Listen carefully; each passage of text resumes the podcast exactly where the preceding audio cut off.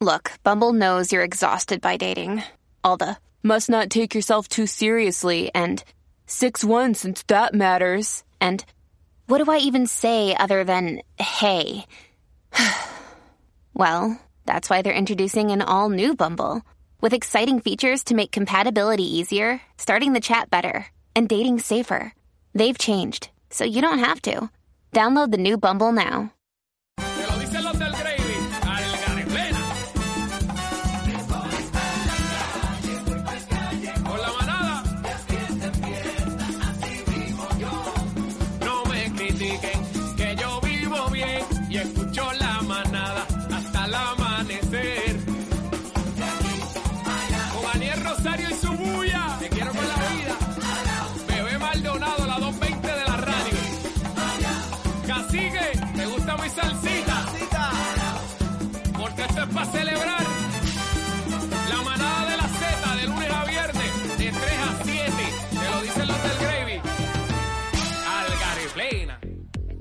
Bueno, señores, estamos en vivo desde la placita en Santurce, la manata de la Z. En Santurce, la manata de la Z, bebé Maldonado, Aniel Rosario, este que te habla, así que eh, nos puede ver y nos puede escuchar también a través de la aplicación La Música.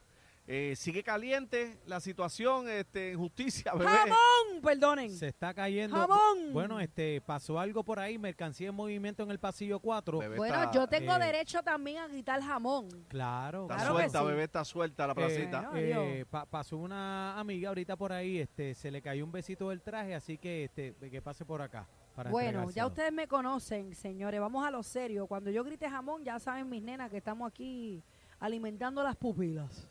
Bueno, vamos a lo serio. Eh, más expresiones. Continúa el tira y jala entre la ex fiscal y el Departamento de Justicia. Ustedes saben que tuvimos en entrevista a la ex fiscal Janet Parra. Ella utilizó las redes sociales nuevamente para contestar lo que llamó especulaciones de parte del secretario de Wow. Justicia a través de su cuenta de Twitter. Ella hace unas declaraciones en contra del departamento y en contra de Domingo Emanueli y hasta Jessica Correa también se fue en volanta luego de que se especulara las aparentes razones, ¿verdad? Que ellos alegan el por qué ella está, como decimos por ahí, aparentemente mordida con esto del departamento. eh, para y ella pues denuncia una supuesta inacción en la oficina que dirige Correa González según eh, ha redundado en el en el estancamiento de la erradicación de al menos 15 asesinatos incluyendo el sonado caso del influencer eh, Kevin Fred y hasta del boxeador que en paz descanse una gloria nuestra ex Héctor Macho Camacho ¿Cómo? Eso fue lo último que, el último último que rafagazo salió. de Parra fue Macho Camacho. ella dice que hasta eh, hasta que ella no llega y coge el caso es que es que empieza a fluir la cosa. Wow. Le tiró duro en el último post ese a, a Jessica con eso de Macho Camacho. Ella dice, tengo que decir que no me fui porque no me dieron una fotocopiadora. Parra, en referencia directa a los comentarios del secretario del Departamento de Justicia, poner eso como una razón de mi renuncia es absurdo. Lo más que me preocupa es que cuando hablé de una fotocopiadora lo hice como ejemplo de las muchas cosas que no se nos dan y de los recursos que no se nos dan. Parece que el secretario está enajenado en la realidad porque no se da cuenta que sus fiscales, a quien dice defender tanto, no tienen los recursos para hacer su trabajo. Señor secretario, ¿usted sabía que las fiscalías de Bayamón y Utuado no tienen cuadro telefónico? ¿Cómo? ¿Qué? vine, señores. ¿Cómo va a ser? Según indicó, muchos fiscales tienen que utilizar sus propios recursos al no contar con el apoyo del Departamento de Justicia para que se les provee las herra- herramientas necesarias para realizar su labor como fiscal. Dios mío, usted sabía que eh, ya esto lo dije. Eh, dice por ahí, sigue diciendo más cositas.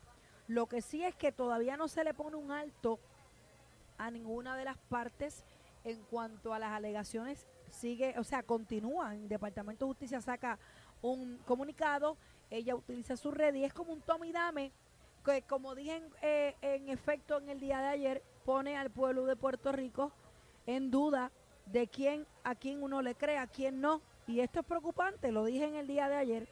Sí. Eh, dice que pregúntele a la jefa de fiscales si ella no tiene conocimiento de que aquí se ocultó información Ay, para mío. que a mí se me descalificara. Ay, Dios mío. Y por ahí sigue hablando varias cositas más. Pero me- Así que hizo una pregunta ahí muy importante, Aniel, ajá. que ella, yo no quiero respetuosamente decir que titubió, pero no contestó la pregunta de Cacique y fue la siguiente. Cacique le dice que por qué no se acusa o se hace algún tipo de cargo en contra de Parra por estas alegaciones, ¿verdad?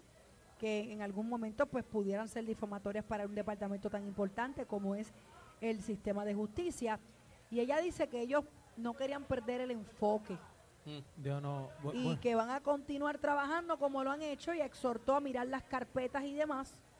Sí, ella, le- Eh, le dijo al público y a la gente que, que, busque- Que ma- busquen que ellos mame. mismos. No, que fuéramos nosotros Que fuéramos nosotros y buscáramos y, con- y confirmáramos o corroboráramos. Cosa que no se supone porque para eso están todos los, los recursos y la transparencia, ¿verdad? Yo sé que hay muchas cosas en estos casos que son confidenciales, pero cuando tú estás haciendo unas alegaciones de esta manera en el Departamento de Justicia y no solamente, aunque ella dice, ¿verdad? Ayer ella dijo que lo de Betsaida Quiñones no necesariamente es igual, pero es otra queja de Lo, inacción. lo que pasa es que Bexaida todavía pertenece al Departamento de Justicia. Vuelvo y, y- y- y digo lo mismo. Ya Janet Parra es ex fiscal. Ella está afuera y ella lo dice en su live, donde ella hizo verdad todas las alegaciones. Ella dice: Ahora yo estoy en posición de hablar porque mi casa.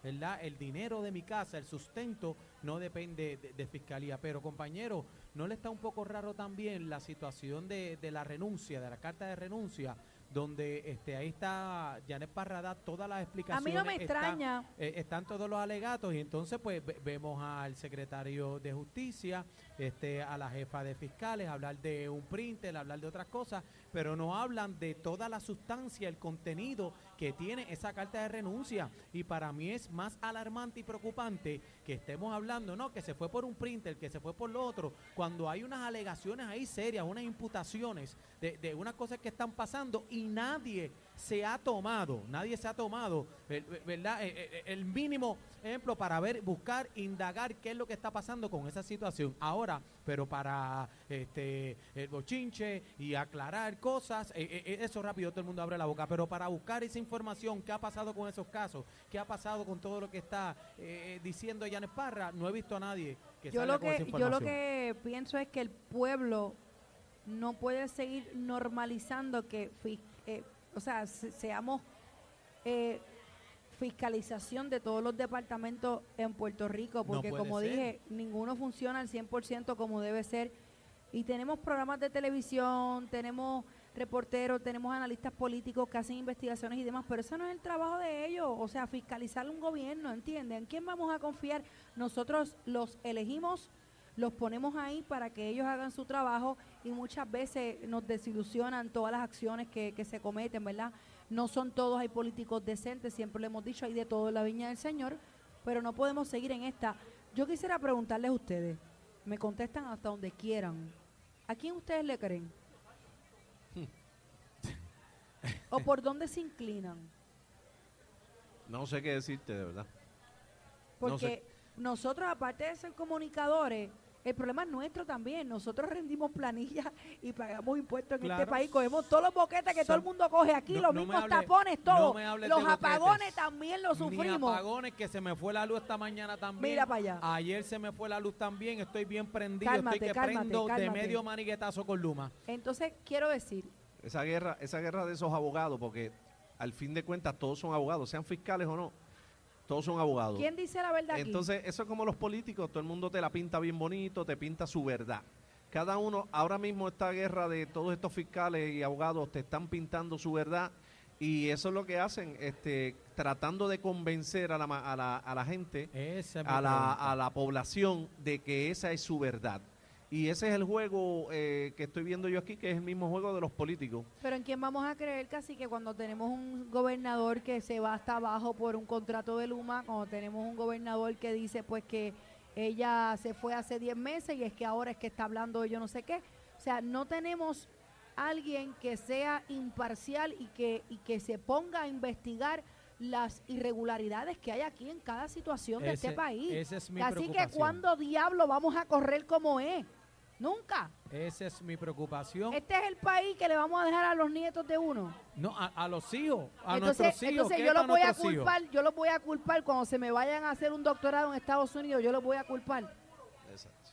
Bueno, pero tenemos una entrevista Saludos, ahora. mamazonga, miren esta mamazonga, jamón. Ey. Eh, a rayo, ahí Tenemos, esto. bebé, tenemos en línea telefónica um, a Eliezer Molina.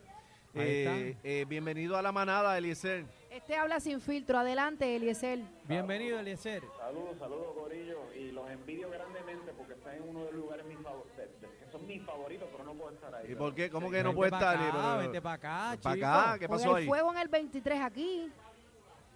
No, hoy, hoy estoy por, lo- por las montañas trabajando y no se me hace difícil, pero para adelante. Bueno, a nosotros amén. nos gustaría estar en una montaña de esa frita por allá. No, oye, nos tienes que llevar para allá, este, ¿verdad? Pa- Por pa- favor. sem- Para sembrar café, este, un día, para pasarlo espectacular. ¿Dónde? ¿Pero en qué, en qué montaña? ¿En qué, en qué pueblo está? ¿Dónde tú estás en metido? Maricao, eso es Maricao. Ave María. Maricao, cerca del Monte del Estado. Eh, a Qué rayos, chévere, qué chévere. 3.000 Bueno. Eliezer, Eh, a hiciste, eh, compartiste el post de Janet Parra eh, en el día de ayer, donde escribe, ¿verdad? Eh, eh, lo siguiente. Se implosiona el Departamento de Justicia. Se los dije, es un nido de ratas donde protegen asesinos y corruptos. ¿Cómo? Sí, porque en Puerto Rico el crimen está organizado bajo el Departamento de Injusticia.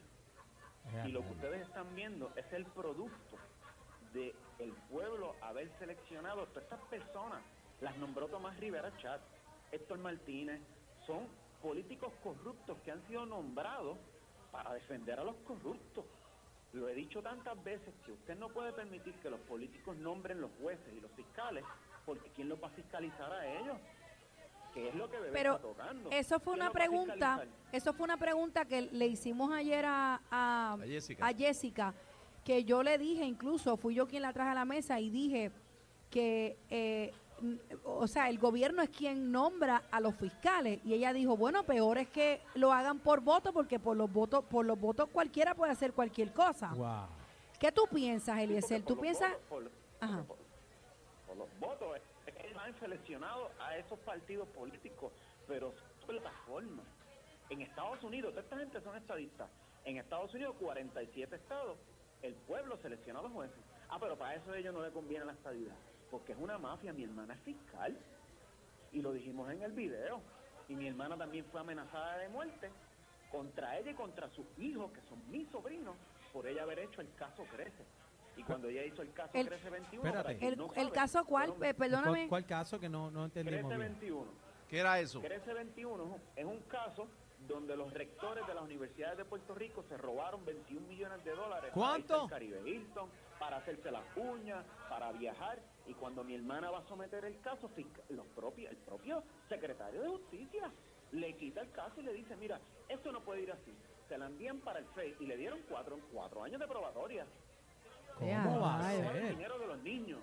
Y ¿Cómo eso va es lo que ser? está diciendo un poco la, la fiscal Parra, pero ella lleva 22 años ahí. Pero, 26, pero, 26. Parece menos del 26. 30% de los casos de asesinato, peor. pero, pero Eliezer, Eliezer, Eliezer, el caso ese de tu hermana era el mismo secretario. Estamos hablando del mismo. No, no es el mismo secretario, pero es que es lo mismo porque el secretario lo pone el gobernador en turno. Y estas personas son las que le inyectan dinero y capital a esas maquinarias que se llaman partidos políticos. Y cuando usted va allí, usted tiene un fiscal que hace su trabajo, pero los jefes no le van a dejar que lo presente. Le pasó con el caso del petróleo. Aquí todo el mundo, el cartel del petróleo, radicaron un cargo, ninguno. Y cuando usted viene a ver, es esto que está denunciando. Bueno, No- todavía, no todavía yo estoy otra. esperando cuál fue la acción o la conclusión o la consecuencia de los 38 millones de las pruebas de COVID La- que se habían, Sí, se habían ido por otro lado. eh, eso las estaban pagando a 20 dólares y costaban dos trapos pesos. Eso pasó en un lugar, pero el. Eliezer, eh, tú estás diciendo, ¿verdad? Básicamente que el Departamento de Justicia está politizado. Allí, allí lo que son productos agrícolas.